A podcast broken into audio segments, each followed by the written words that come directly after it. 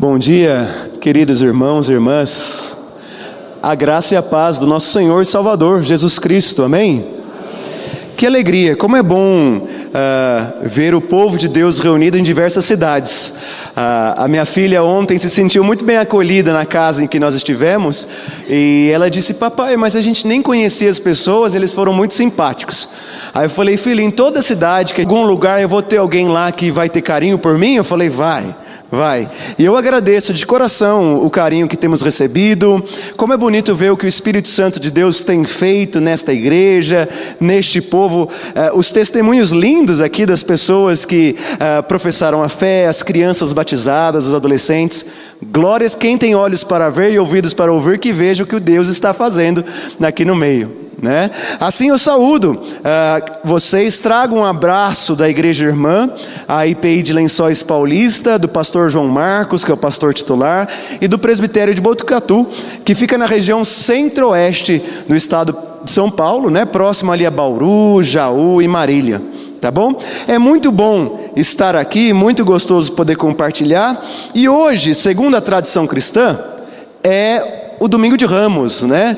É, é aquele domingo em que é celebrada a memória da entrada triunfal de Jesus em Jerusalém, sentado num jumento, não é isso? Num jumentinho, e uh, em que as pessoas com ramos, elas prepararam a passagem de Jesus, jogaram os mantos ali, como que simulando a entrada de um senhor numa cidade, e elas clamavam Hosana, que significa salva-nos. Então, meditando sobre o que compartilhar nessa manhã, eu pensei em falar sobre um tema importante para nós evangélicos protestantes, que é a salvação. Salva-nos, Senhor. Neste sentido, uh, vamos orar buscando a presença do Espírito Santo para que ele fale aos nossos corações.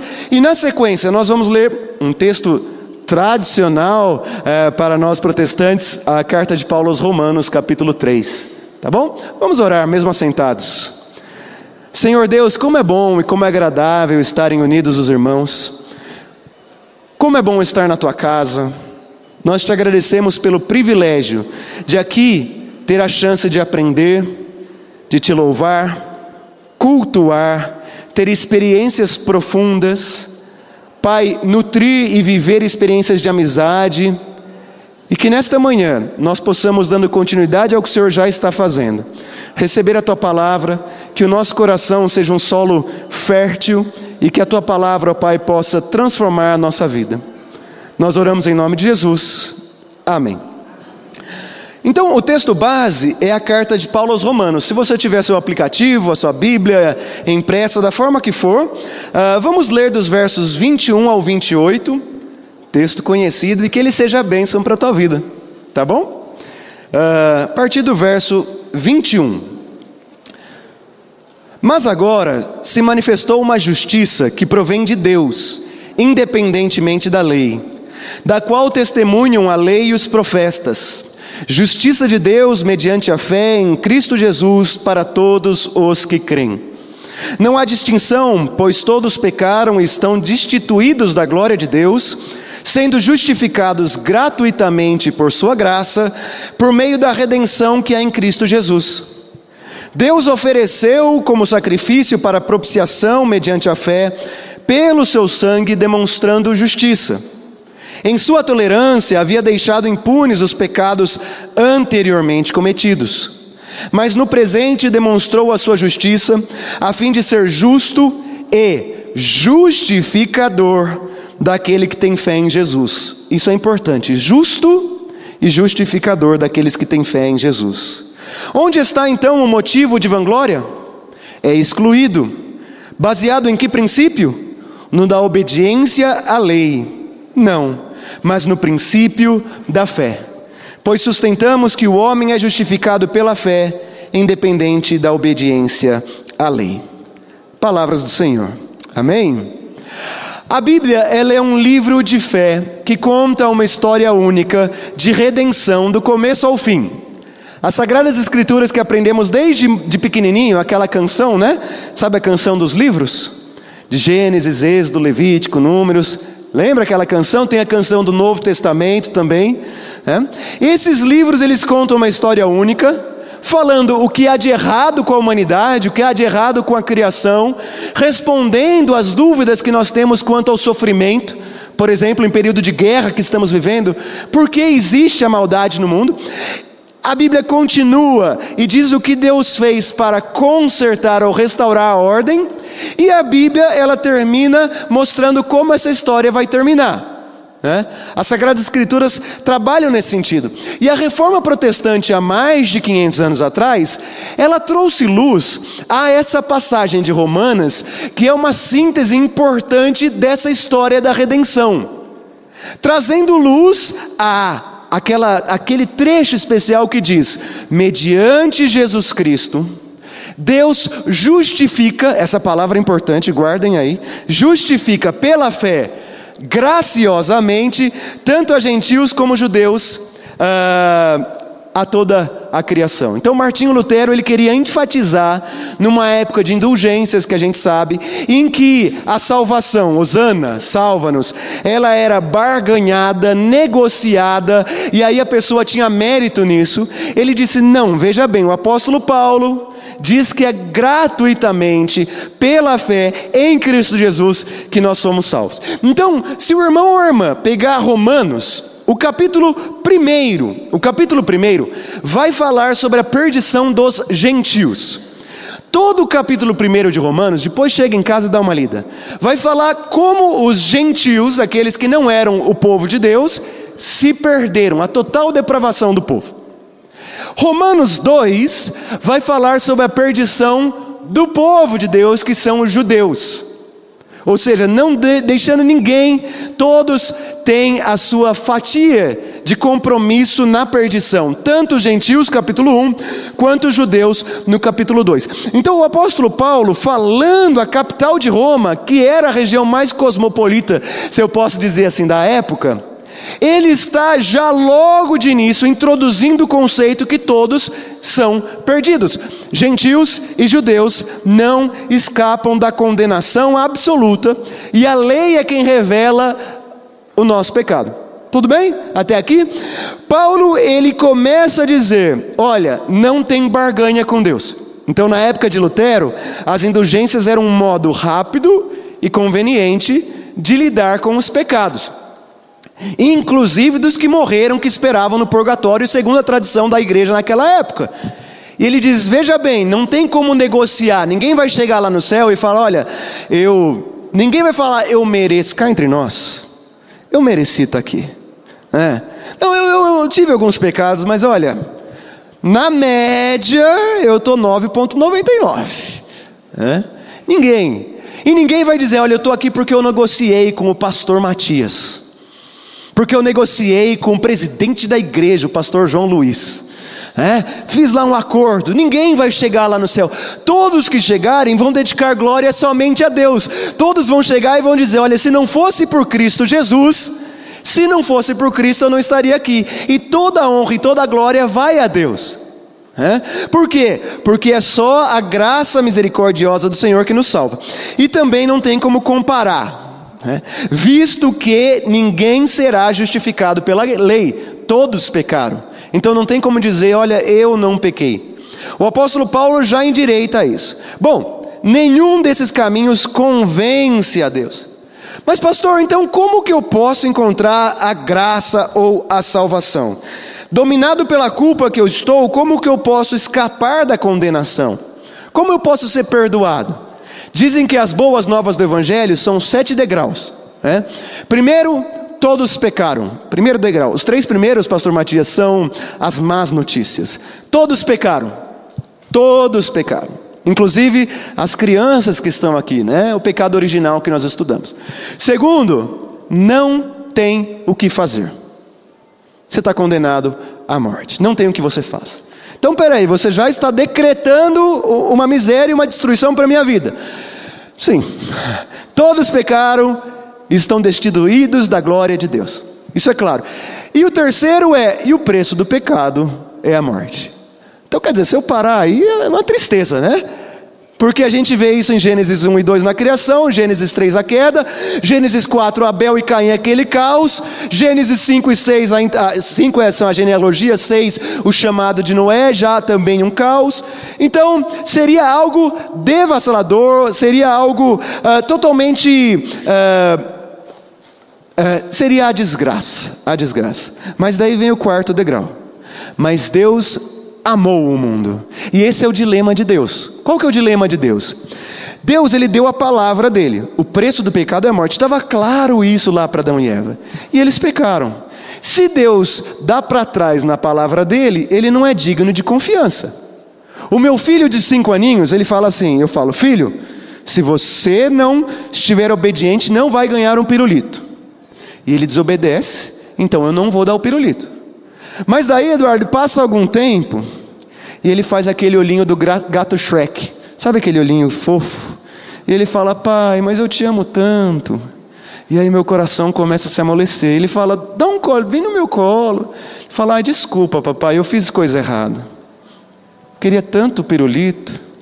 Aí eu falo assim: Filho, dessa vez eu vou deixar passar. O que, que eu estou ensinando ele? Que eu posso ser manipulável, que eu dou para trás na minha palavra a partir né, de algumas situações. Deus fica numa situação, você, Rodrigo, irmão Rodrigo, você teria fé num Deus que dá para trás na palavra, ele é digno de confiança, se ele disse, ele tem que fazer. E esse é o dilema de Deus, é, é a destruição, mas ele nos ama. Mas quem ama de verdade não deixa o filho morrer. E como que Deus vai sair dessa? Porque ele disse que o preço do pecado é a morte, ele não pode dar para trás na palavra dele. Está claro. Mas ao mesmo tempo ele diz que nos ama. E que amor é este que abandona o filho à desgraça e ao inferno? Então, vem o degrau 4. Por amor, Deus entregou o seu único filho, degrau 5. Isso é evangelismo, né? Em cinco minutos a gente pode contar essa história. Entregou o seu único filho, por amor, para a morte na cruz, que é o degrau 6. Então, amor é o 4, essas são as boas novas. A entrega de Cristo Jesus, né? que agora na entrada triunfal de Jerusalém estava indo para Via Crucis, e ele morreu a morte de cruz e ressuscitou. E aí vem o sétimo e último degrau. Diante disso, nós tomamos uma posição. E não tem como não tomar posição. A palavra de Deus diz que ou você é por Deus, ou você é contra Deus. Diante da palavra pregada, nós vamos responder. O silêncio também já é uma resposta.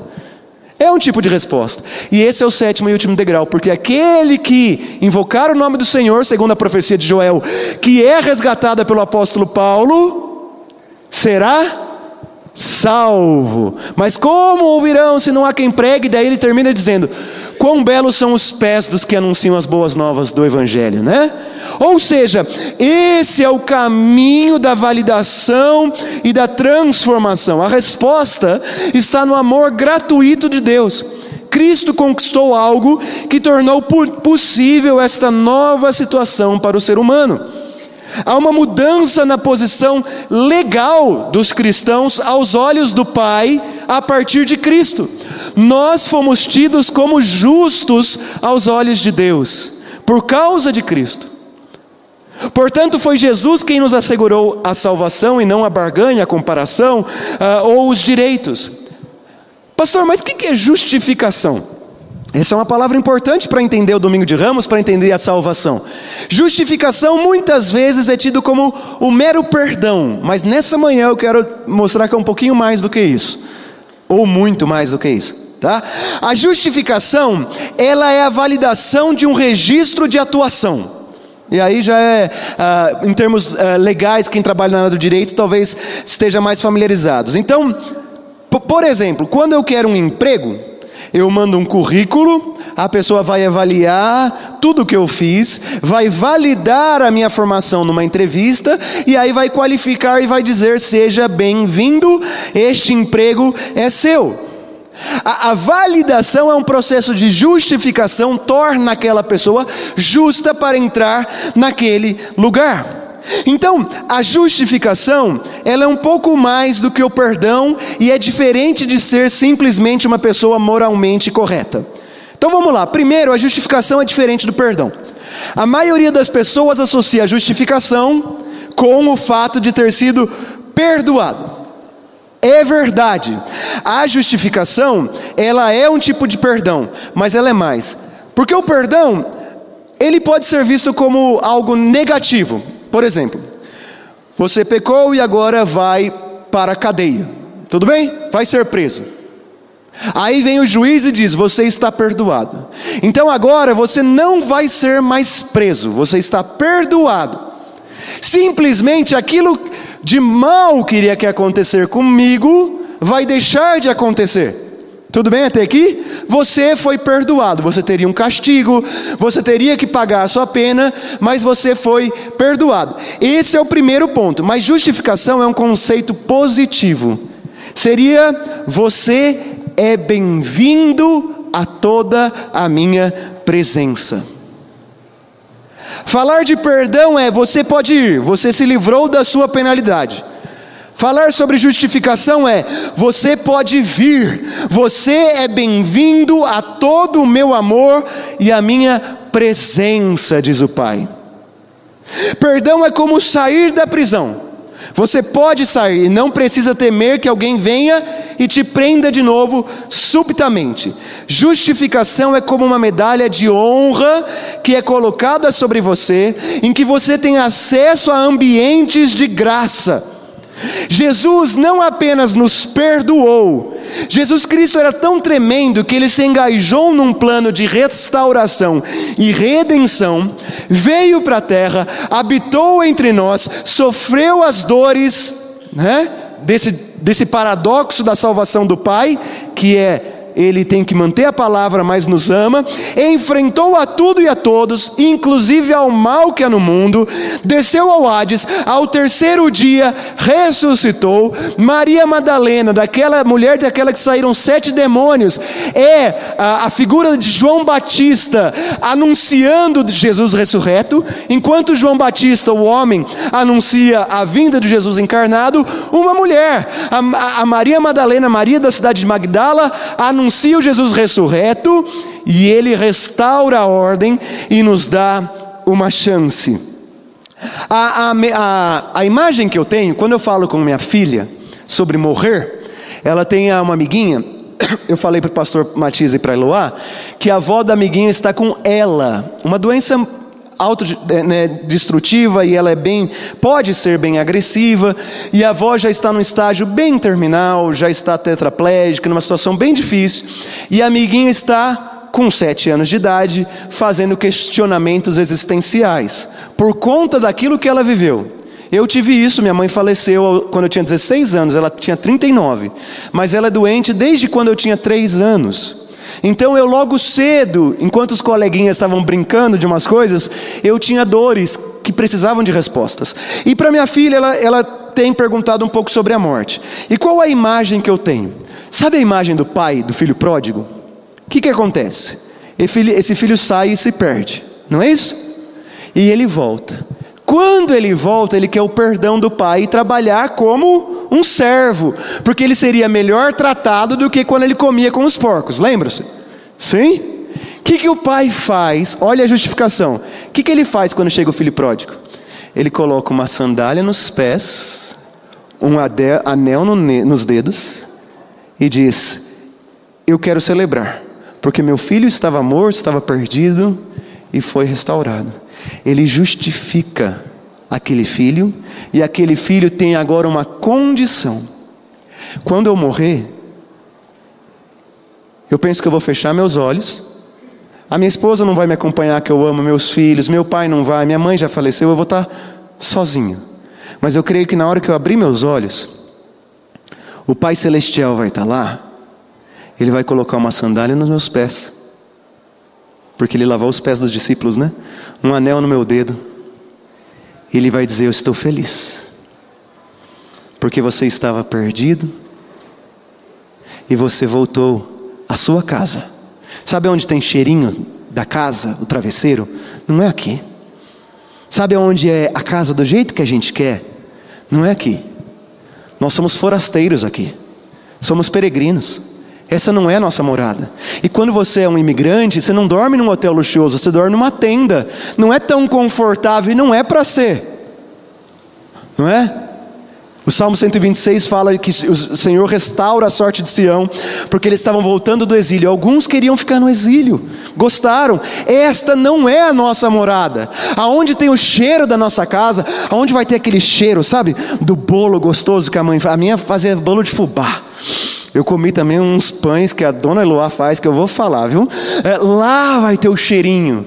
E aí eu conto, eu imagino que o Pai Celestial está preparando a casa. E quando eu chegar, Ele vai trazer dignidade. A justificação, meus queridos, tem base naquela palavra: tudo se fez novo. Um novo nascimento, um novo nome, uma nova criatura. Porque quem nasceu da carne é carne, e quem nasceu do espírito é espírito. Então, a justificação, nós somos totalmente transformados e não apenas perdoados, nós somos dignificados não por mérito, mas pela graça de Cristo Jesus. E agora nós temos acesso ao lar celestial. Este meu corpinho aqui, carequinha, ele dura no máximo 100 anos, mas o meu corpo ressurreto vai durar e aguenta a eternidade, amém? Esta palavra era maravilhosa demais para os meus ouvidos. Pensa no seguinte: um pássaro, nasceu pássaro, a natureza dele é pássaro. Se ele falar, ah, hoje eu quero nadar no mar e vou viver como peixe, ele consegue? Não. Um peixe, hoje eu quero caçar como um leão, quero viver na savana, ele consegue? Por causa da natureza, ele nasceu um peixe, está limitado às condições da natureza de peixe.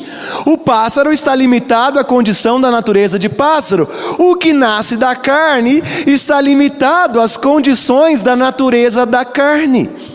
Portanto, o que nasce da carne, ele não consegue compreender as coisas do espírito. Porém, quando há um novo nascimento, nós somos perdoados, mas não só isso. Nessa manhã eu queria muito que isso ficasse claro no teu coração, porque essa palavra é, foi muito importante na minha vida. Nós somos transformados em nova criatura, e aí Atos 1,8 faz sentido. Aí faz sentido, o poder que nós temos vem, como eu gostei muito das palavras do pastor, da pastora Priscila, princesa e cordeiro, é isso mesmo. Porque se o Pai Celestial é o Rei, nós somos príncipes e princesas nessa terra de forasteiros, para sinalizar a glória do Pai a todo aquele que precisa ouvir. Vou fazer uma pergunta rápida para a gente pensar. Você escolheu a cor do seu olho? Não.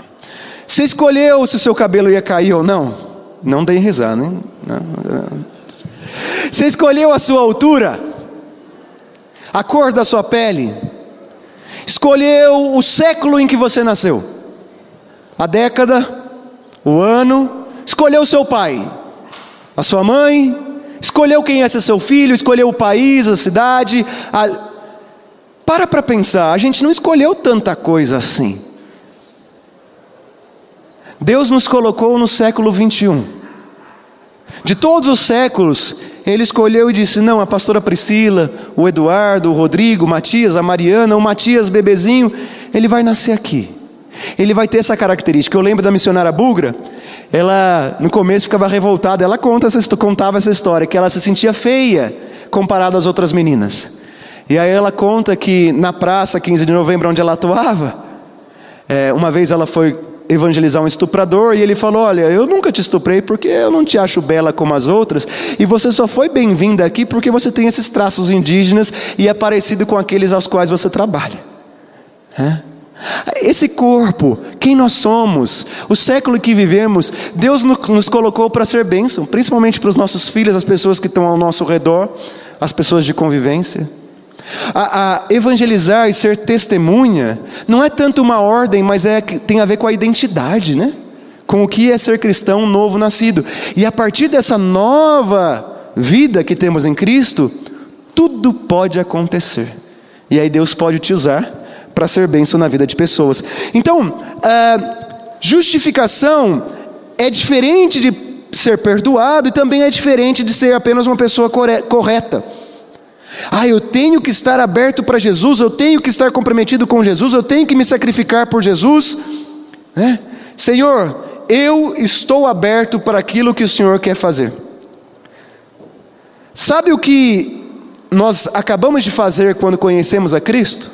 Nós somos limpos no coração, nos tornamos dignos aos olhos do Pai por Cristo Jesus e nos rendemos a Ele.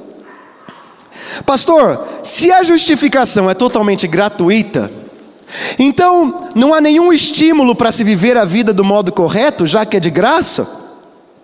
Se não há benefício ou um alvo final, então cada um vive como bem entender? Eu creio que a resposta adequada a esta pergunta seja: se quando você perder todo o medo da punição, perder também o estímulo para viver a vida correta a partir dos benefícios, e você começar a perceber que a salvação é mais do que um gesto egoísta, mas é um gesto de graça, é um gesto de transformação, é um serviço de Deus para o reino de Deus e que você foi escolhido para fazer parte do povo, neste momento, começamos a entender o que é a vida nova com Cristo Jesus. Tem uma confissão muito bonita da Bélgica, confissão belga, que diz assim: Cremos que a verdadeira fé, abre aspas, tendo sido acesa no homem pelo ouvir da palavra de Deus e pela obra do Espírito Santo, regenera o homem e o torna um homem novo. Sem esta fé, jamais farão coisa alguma por amor a Deus, mas somente por amor a si mesmos e por medo de serem condenados. Eu quero caminhando para o final com uma imagem que uma vez veio ao meu coração e eu quero compartilhar com você. A vela, uma vela, ela carrega uma chama, não carrega? Ela carrega uma chama. Essa chama, a vela não consegue acender por si só, precisa de uma fonte externa que vai acender a chama da vela, correto? É, o que, que importa? Se a vela for quadrada, se a vela for redonda, se a vela for roxa, negra, branca, muda alguma coisa ou o que importa é a luz que ela emite? A luz. Se a vela é nova ou ela já está velhinha, quase acabando. O que importa, eu tenho crianças. Se ficar tudo escuro e der uma tempestade, elas não querem saber da vela, elas querem saber da chama. Se tem uma vela aqui, acesa, e ela não passa adiante a chama dela, quando essa vela apagar, o que, que acontece com a chama? Apaga com ela. Porém, se essa vela passar a chama adiante, a vela acaba, mas a chama continua. Mais uma coisa da vela: se eu tiver só uma vela aqui com chama e vocês todos com uma vela na mão, apagada, só uma chama. Se eu der a minha chama para o outro, eu perco a minha?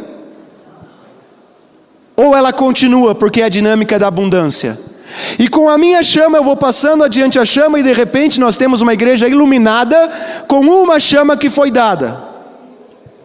A minha mãe, ela sempre cantou no coral, é filha do pastor reverendo uh, Mauro Fernandes Pacheco, e ela amava ao Senhor Jesus Cristo de Nazaré. E ela desde pequeno cantava canções comigo, me ensinava, eu ia e ficava correndo debaixo dos bancos ouvindo o coral ensaiar. E eu brincava no pátio.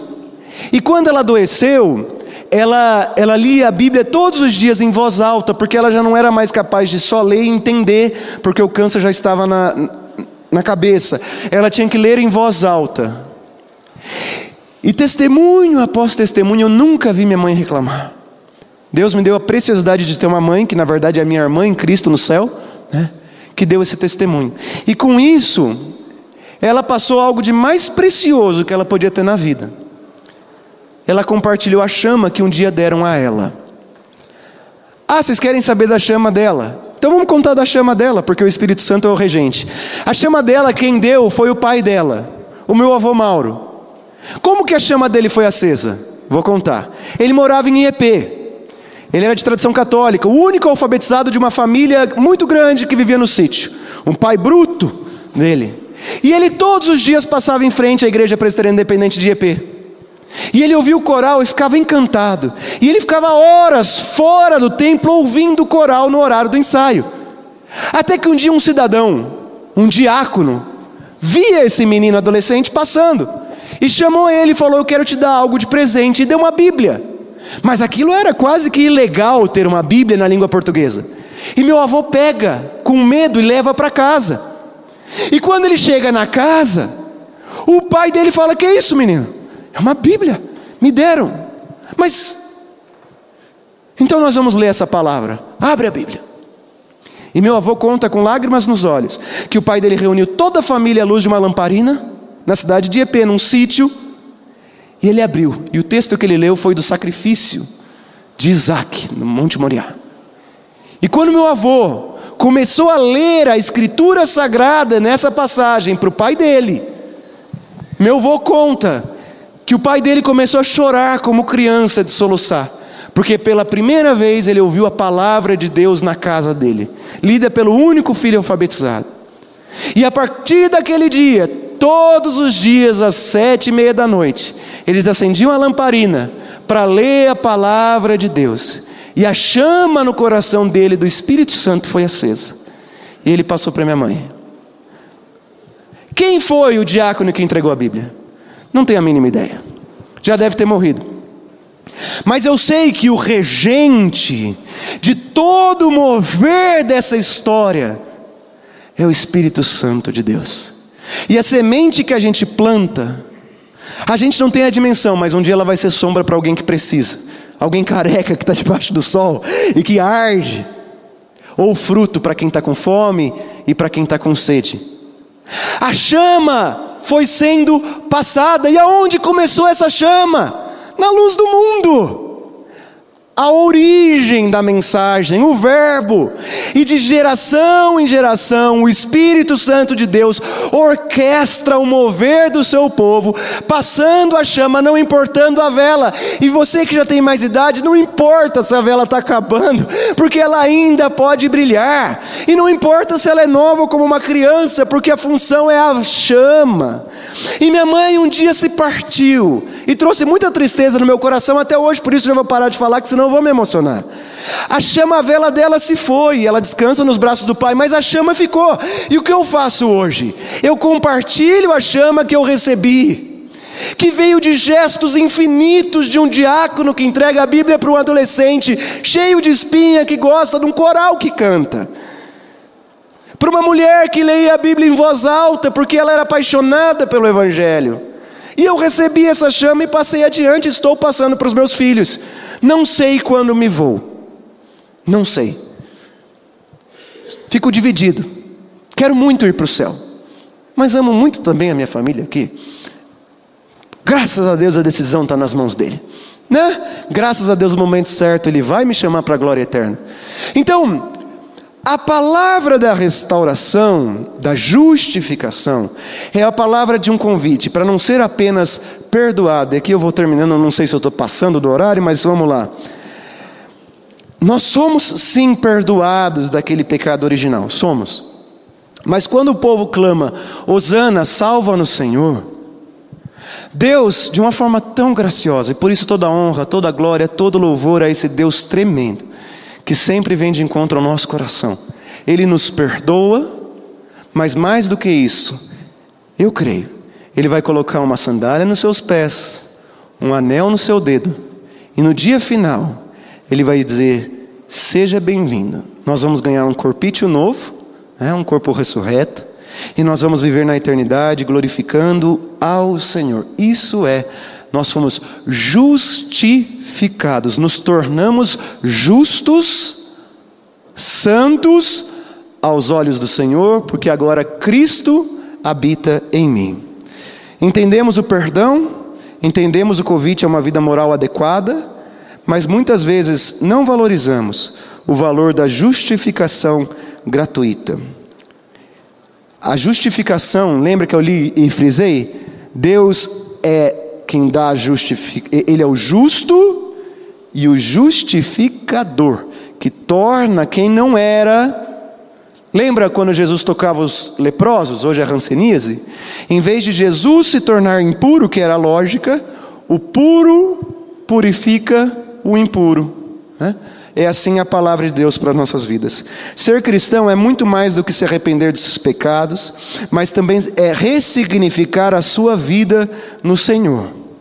Tudo é totalmente transformado pela graça preciosa do Senhor. O coração do texto que lemos está no verso 24, com as três afirmações: somos justificados gratuitamente, gratuitamente, ninguém vai chegar no céu achando que mereceu, gratuitamente, pela fé, porque sem fé é impossível agradar a Deus, né? e por meio da redenção que há em Cristo Jesus. Eu quero terminar, e agora sim terminar, com uma pequena historinha também do meu filho, e daí depois eu quero orar por você, para impetrar a benção. É, se meu filho de cinco anos, eu moro em lençóis, né? Se eu falar assim, filho, sobe no carro que a gente vai viajar. Ele vai subir. Eloá, ele não vai perguntar, mas vai ter comida onde a gente vai? Vai ter lugar para eu dormir? É seguro? Eu vou me divertir? Vai ser legal? Senhor, ele vai entrar no carro e vai sentar e falar: Vamos, papai. Por quê? Porque o pai está presente. E se o pai está presente, nem passa pela cabeça dele nada. Agora, se eu pegar esse mesmo meu filho, colocar ele num ônibus, sozinho, e falar: Filho, vai lá. Primeiro, que eu acho que eu vou ser preso, porque não pode. Segundo, ele vai ficar desesperado. Ele iria para o mesmo lugar, mas por quê? Porque o Pai não está presente. Nós, como cristãos e cristãs, eu sei dos desafios que nós enfrentamos, eu sei dos sonhos que essa igreja tem, né? os planos de Deus, a vontade que ela tem de crescer, de estar nos caminhos do Senhor, de continuar sensível ao mover do Espírito aqui na região de saber o que Deus está fazendo aqui em Curitiba e também vocês é, são luz. Eu conversei com um pastor, ele falou: olha, a, a primeira IP de Curitiba é luz para a região de Santa Catarina do Rio Grande do Sul, como um exemplo de cultura muito similar a estes estados. E que é uma igreja exemplar desde a época do reverendo Sátilas que eu estou vendo ali. Então, eu sei de tudo isso. Se Deus está no barco com a gente, assim como meu filho não se preocupa, a gente simplesmente vai que cabe a cada um de nós, como cristãos, onde quer que sejamos? Ser aquele diácono que entregou a Bíblia para o meu avô. Ser aquela mãe que orou de noite e o filho ouviu. Ser aquele jovem que passou adiante a chama, porque nós existimos para a glória de Deus. Amém? Eu quero convidar a igreja a se colocar em pé. Depois da impetração da bênção, existe um louvor, uma música? Eu não sei, perdão. Não tem. Tudo bem, só para saber. Queridos, eu quero orar por vocês. Obrigado pelo carinho, obrigado pelo convite. Uh, eu fico muito feliz de ver o que Deus tem feito no meio de vocês, o testemunho da irmã. Deus é bom o tempo todo. E quando nós entendemos a vida nova que nós temos em Cristo Jesus, isso ressignifica a nossa história e nos traz alegria no serviço. E ainda que andemos pelo vale da sombra da morte, nós não temeremos, porque a presença do pastor que se dá no cajado, ela tranquiliza o nosso coração. Eu não sei o que passa no teu coração, mas eu sei que o Espírito Santo de Deus te trouxe aqui nessa manhã, né? E algo ele queria falar através do texto de Romanos. Então eu quero te convidar agora por 30 segundos a ouvir essa canção. Eu vou pedir perdão, dei uma gafa, eu vou pedir para vocês sentarem de novo por gentileza, fazer um exercício. Vamos fazer um minuto de silêncio, ouvindo essa canção, esse fundo instrumental, e eu quero te convidar a fazer uma oração pessoal no teu coração. Fala, Senhor, eu vim nesse dia, 10 de abril, domingo de ramos na igreja, ouvi essa palavra desse pastor que veio lá de lençóis, que eu nunca vi na vida, mas que é também um irmão na fé, e que compartilhou isso que o Senhor tem trazido ao coração dele. O que, que o Senhor quer falar para mim? Será que eu estou desatento a alguma coisa que eu não estou percebendo?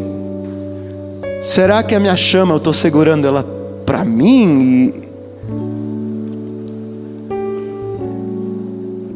Fale com Deus nesse momento, por um minuto, e aí sim, depois eu vou convidar a ficar em pé para a oração final e para a benção.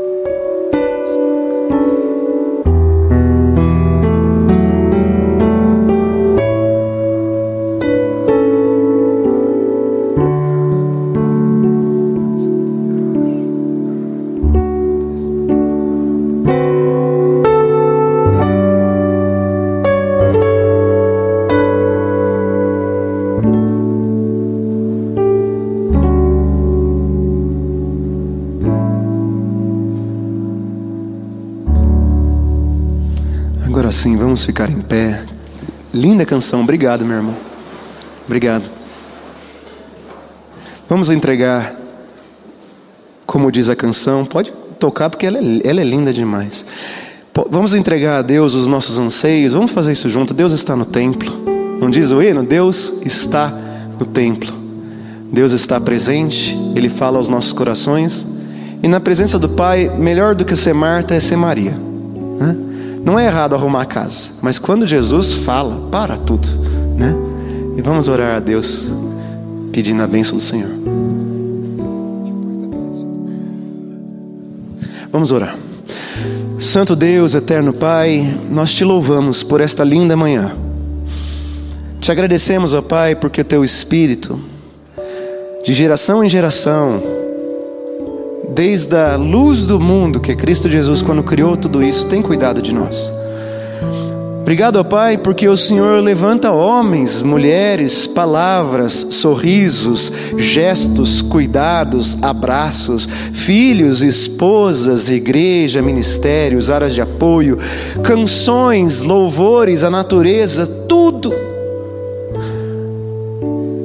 Para de que alguma forma nós possamos ver para além das limitações da nossa natureza. Obrigado, Pai, por aqueles que já entregaram a vida ao Senhor e deixaram de viver na carne, mas passaram a nascer de novo e vivem no Espírito. Obrigado porque o convite está aberto. Obrigado porque o Senhor nos convida a fazer parte da missão. Cada um à sua maneira, cada um no seu espaço social, no seu oicos, no seu círculo de convivência. Pai, abençoe essa igreja como o Senhor já tem abençoado desde 1904. Abençoe este povo, abençoe pastora Priscila, pastor Juninho, o, o reverendo Matias. Abençoe, ó Pai, o conselho desta igreja. Dê o direcionamento a esta igreja, ó Pai, no que diz respeito aos passos futuros. Abençoe as famílias que aqui estão. Nós somos teu povo, Pai. Colocamos diante de Ti também nossos anseios, nossas preocupações, porque, como forasteiros que somos, às vezes, ó Pai, nos sentimos em perigo ou preocupados. Colocamos neste momento as nossas preocupações no teu altar. Na área da saúde, situação econômica, situação política do país, situação do corpo físico. E confiamos, ó Pai, que o Senhor vai fazer todas as coisas. Te agradecemos, ó Pai, por tudo que o Senhor é e pedimos as bênçãos do Senhor para essa semana que é de vir. Em nome de Jesus, ó Pai, que o Senhor nos use e que nós tenhamos sensibilidade para compartilhar a chama. Assim, ó Pai, pedimos as tuas bênçãos em nome de Jesus. Amém. Recebei a bênção. Que a bênção de Deus Pai, Deus Filho e Deus Espírito Santo esteja com você, meu irmão, com você, minha irmã. Que o Senhor vá diante de você, te mostrando o caminho em que deve andar. Que Ele esteja ao teu lado, para caso tropece, Ele possa levantá-lo, renovando as suas forças para continuar. Que Ele esteja atrás de você, te protegendo para que o inimigo não arme ciladas e para que Ele possa cuidar de ti. E que esteja dentro de você, como um rio de águas vivas que renova a sua força a cada manhã, junto com as misericórdias do Senhor. E que assim Deus Pai, Filho e Espírito Santo esteja com você, com toda a tua casa e a tua parentela, e com todos os cristãos e cristãs espalhados pela face da terra, hoje e pelos séculos sem fim. Amém e amém. Que Deus abençoe.